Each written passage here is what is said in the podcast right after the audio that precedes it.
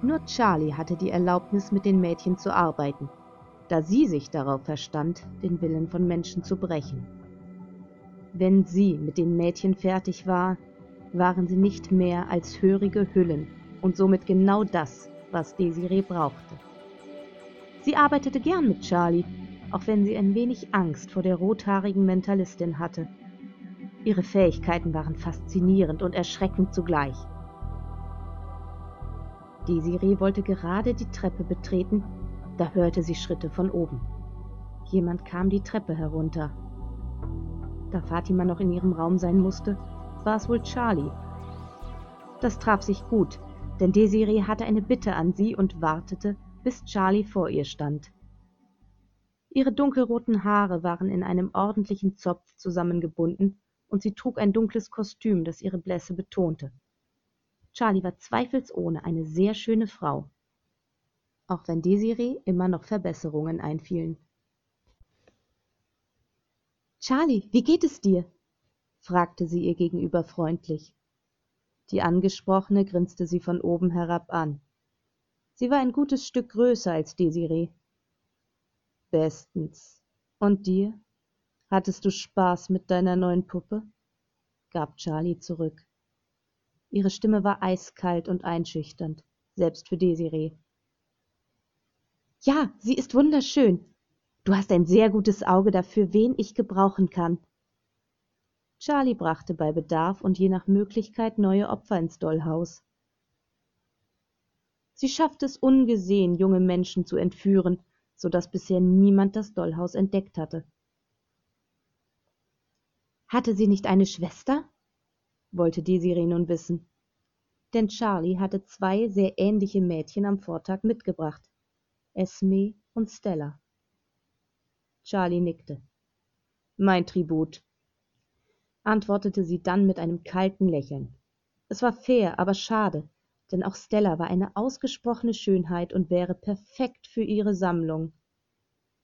Hast du Zeit für meine Mädchen? Julie unterrichtet sie, aber sie kann deine Unterstützung sicher sehr gut gebrauchen, sprach Desiree nun ihre eigentliche Bitte aus.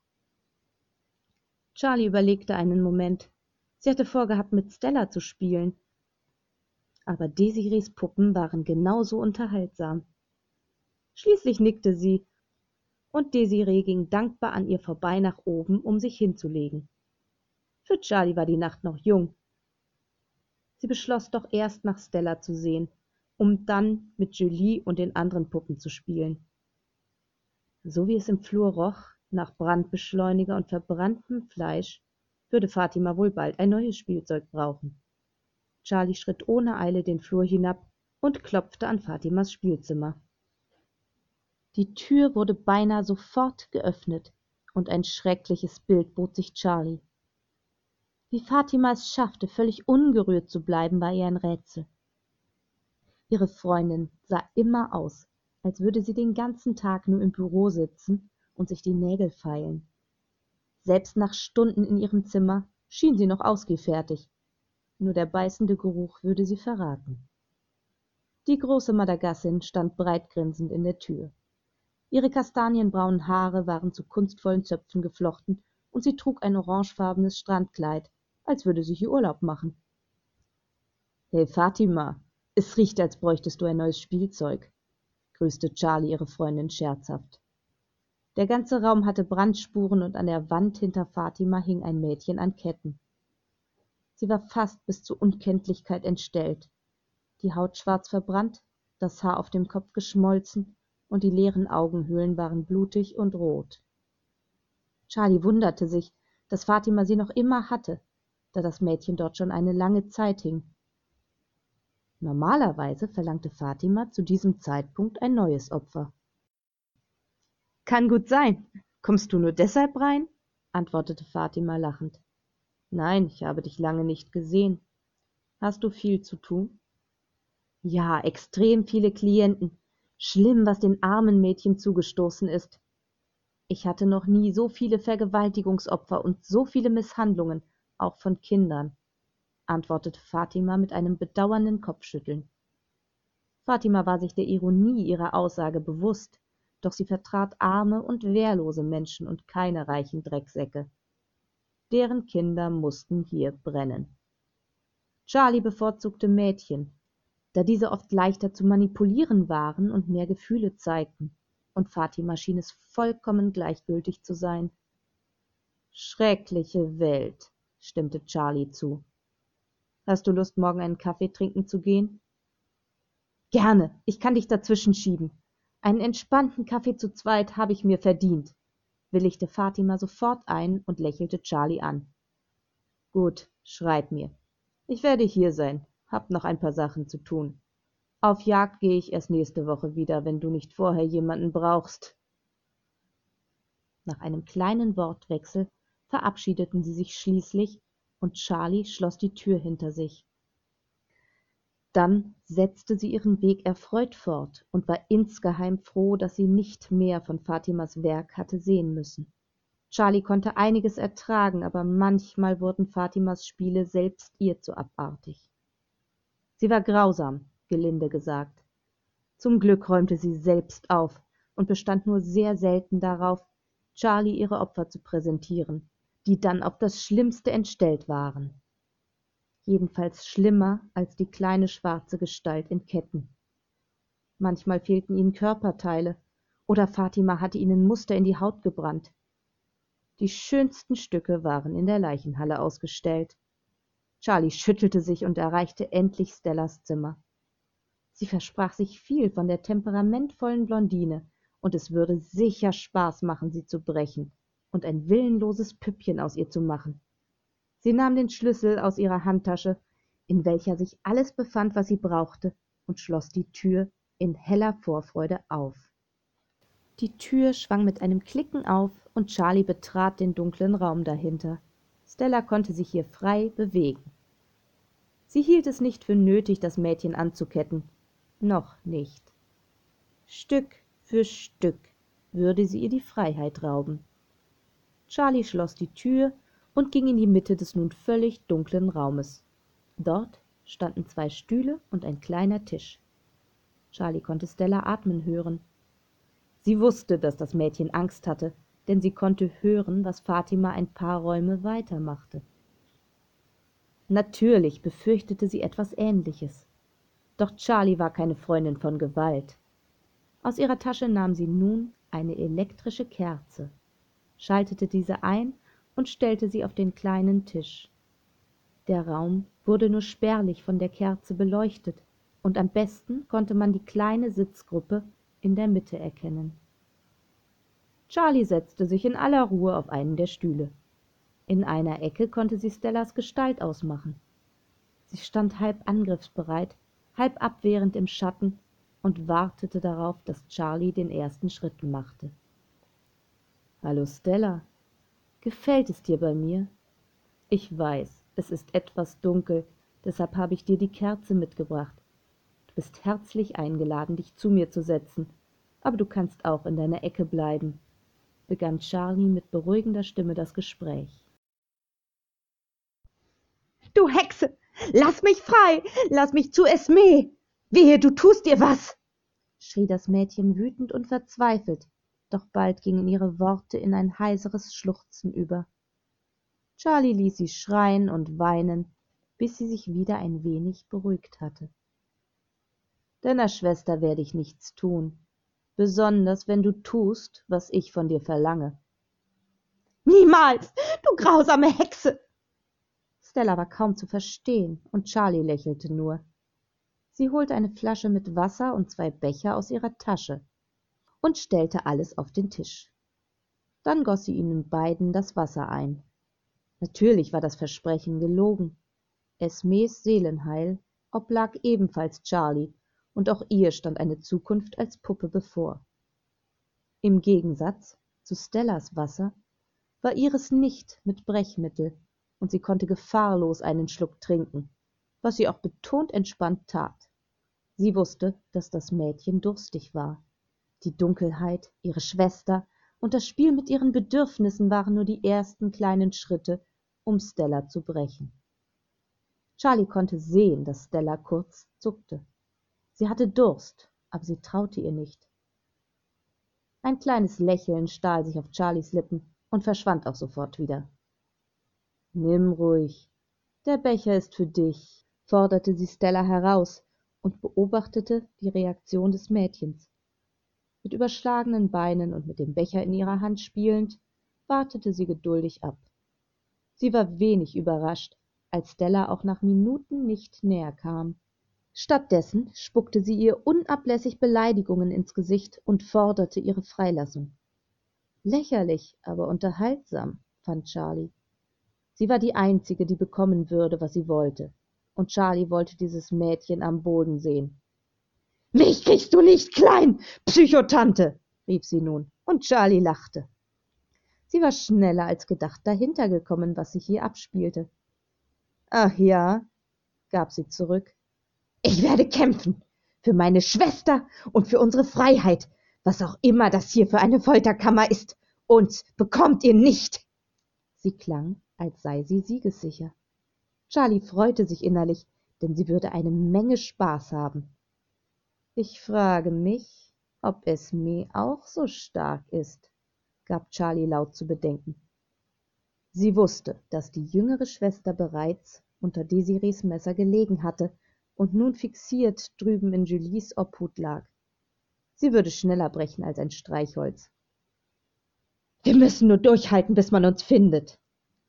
Charlie wandte sich ihr grinsend zu. Wer soll euch denn finden? Eure starken Helden? Die werden euch vergessen und sich andere Mädchen suchen. Spätestens in einem Jahr seid ihr Geschichte. Hier findet euch niemand. Das stimmt nicht. Du kennst Luan und Nikolai nicht. Sie werden uns finden oder die Polizei, schluchzte Stella. Die Polizei hat seit zehn Jahren keine Ahnung, dass es uns gibt, geschweige denn, dass wir uns direkt vor ihrer Nase verstecken. Und Luan und Nikolai sind auch bloß Männer. Erwarte nicht zu viel gab Charlie kalt zurück. Sie wusste, was sie sagen musste, um das Herz des Mädchens zu treffen und ihre Hoffnung zu trüben. Wenn ihre Hoffnung starb, starb auch ihre Seele. Stella schüttelte nun heftig den Kopf, als wollte sie die Worte aus ihrem Kopf schütteln. Charlie nahm einen Schluck Wasser. Du solltest dich bei Gelegenheit mit Julie unterhalten. Sie lebt schon seit Jahren bei uns, und es gefällt ihr gut, schlug sie dann vor. Julie redete nicht viel, aber der bloße Anblick von Desirees Lieblingspuppe würde ihr einiges klar machen. Charlie mochte Julie, besonders ihre toten Augen. Sie hatte sie gebrochen und zur perfekten, leblosen Puppe gemacht, und viele andere würden noch folgen. Desiree arbeitete an einer wunderschönen Sammlung, und sie selbst hatte die Freude, ihnen die Seele zu nehmen. Auch wenn die Mädchen kaum Widerstand leisteten, machte es Charlie großen Spaß, sie zu brechen. Herausforderungen wie Stella waren ihr allerdings wesentlich lieber. Sie würde sie auch an Desiree übergeben, aber erst, wenn sie ganz fertig mit ihr war. Charlie konnte Stellas starken Willen fast spüren. Du bist total krank, flüsterte Stella mit Entsetzen in der Stimme. Das höre ich öfter, aber eher, weil ich so blass bin.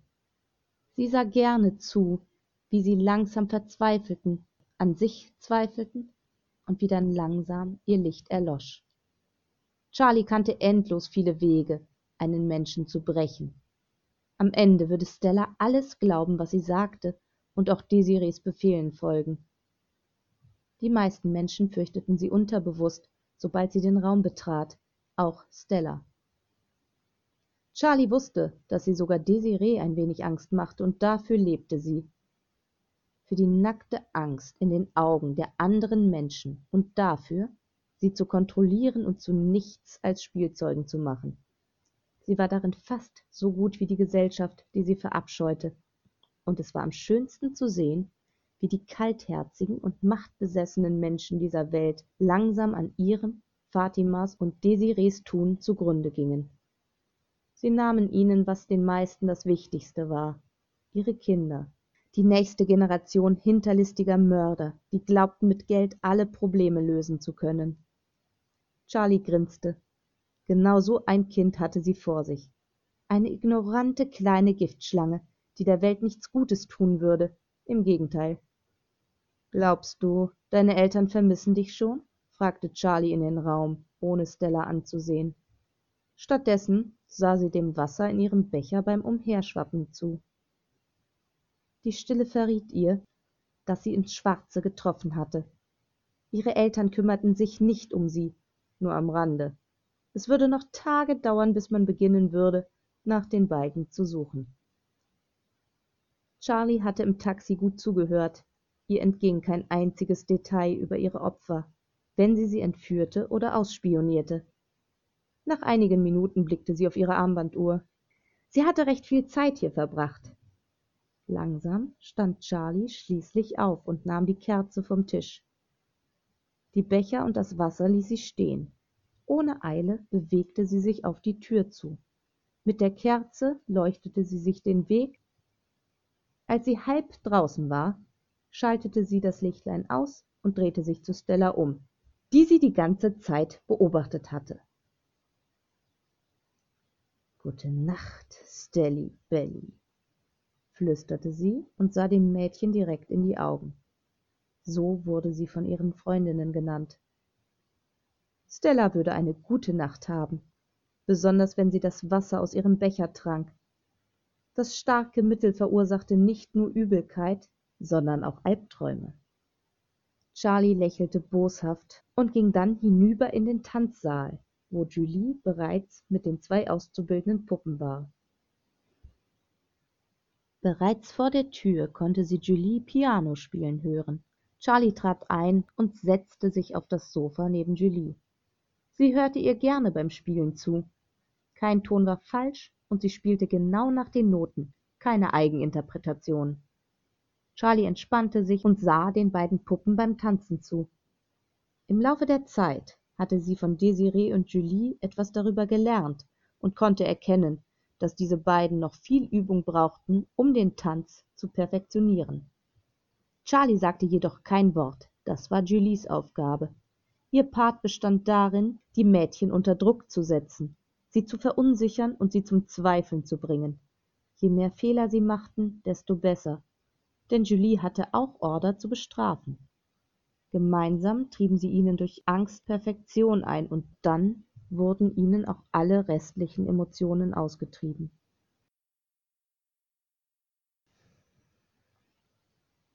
Julie saß mit starrer Miene da und spielte monoton immer dasselbe Lied. Desiree war besessen von diesem einen Lied. Es war wirklich schön, sehr kompliziert und auch sehr lang. Aber manchmal ging es Charlie auf die Nerven, denn sie musste es stundenlang ertragen, und Julie durfte nichts anderes spielen, auch wenn sie es mit Sicherheit konnte. Die beiden tanzenden Mädchen hatten sie längst bemerkt und schielten ständig zu ihr rüber, als würden sie befürchten, dass Charlie sie anspringen und fressen würde. Sie waren schwach, leicht zu beeinflussen. Charlie kannte sie bereits, Gianna und Fiona. Augen geradeaus, rief Charlie in scharfem Ton, und die beiden zuckten kaum merklich zusammen, starrten von da an jedoch, wie verlangt, geradeaus mit einem gefrorenen Lächeln auf den Lippen. Von Perfektion waren sie noch weit entfernt. Julie verstellte etwas an dem Piano und es begann von selbst zu spielen, so dass sie aufstehen und dem Tanz zusehen konnte. Gianna Kopf nach oben, wies sie die kleine Asiatin kalt zurecht. Fiona, Arme gerade, befahl Julie dann der etwas größeren Brünetten. Charlie begann sich irgendwann zu langweilen und warf bissige Kommentare ein, um die Mädchen zusätzlich zu verunsichern. Es wirkte, denn sie machten immer mehr Fehler, und Julie nahm ihre Peitsche heraus, um die Mädchen zu strafen. Verletzt wurden sie nicht, denn ihre Haut musste makellos sein, aber es tat trotzdem höllisch weh, wenn Julie sie traf. Charlie sah ihre Frustration und wie sie langsam müde wurden. Diese Nacht würde lang werden, denn Julies Geduld war endlos, obwohl man das kaum Geduld nennen konnte. Julie befolgte Befehle, und Gefühle hatte sie keine. Sie konnte tanzen, bis sie in Ohnmacht fiel, weil ihr Körper versagte. Diesen Punkt mussten Fiona und Gianna noch erreichen. sie würden tanzen, bis sie umfielen, und Julie würde in aller Seelenruhe zusehen. Irgendwann gesellte sich auch Fatima zu ihnen und verängstigte die Mädchen zusätzlich. Desiree sah Fatima ungern in der Nähe ihrer Puppen, aber Fatima war keine totale Psychopathin. Sie hielt sich an Abmachungen und hatte sich noch nie an einem von Desirees Mädchen vergriffen. Das entspannt fast, ihnen zuzusehen, meinte Fatima nun, und Charlie nickte. Aber nur bis dir das Lied auf die Nerven geht. Fatima lachte und stimmte ihr zu. Ihr solltet ihnen drohen, sie zu mir zu schicken, wenn sie nicht ordentlich lernen zu tanzen, sagte sie dann gerade laut genug, dass die Tanzenden sie hören konnten. Charlie sah die Mädchen an und ließ sie kurz daran glauben. Nein, dafür hat Desiree zu viel Arbeit in sie gesteckt. Mir fallen passendere Strafen ein, solche, bei denen man die Verletzung nicht sieht. Fatima spielte dieses Spiel gerne mit ihr. Oh ja, was denn zum Beispiel? Das willst du nicht wissen, aber einige deiner Klientinnen kennen sich damit aus. Seelische Narben sieht man nicht. Ich kenne so viele Foltermethoden. Den Rest ließ sie offen im Raum stehen, und sowohl Fatima als auch Charlie bemerkten erfreut, dass sich die Mädchen plötzlich mehr anstrengten. Ihre Arbeit war getan. Die Einzelsitzungen folgten am nächsten Tag.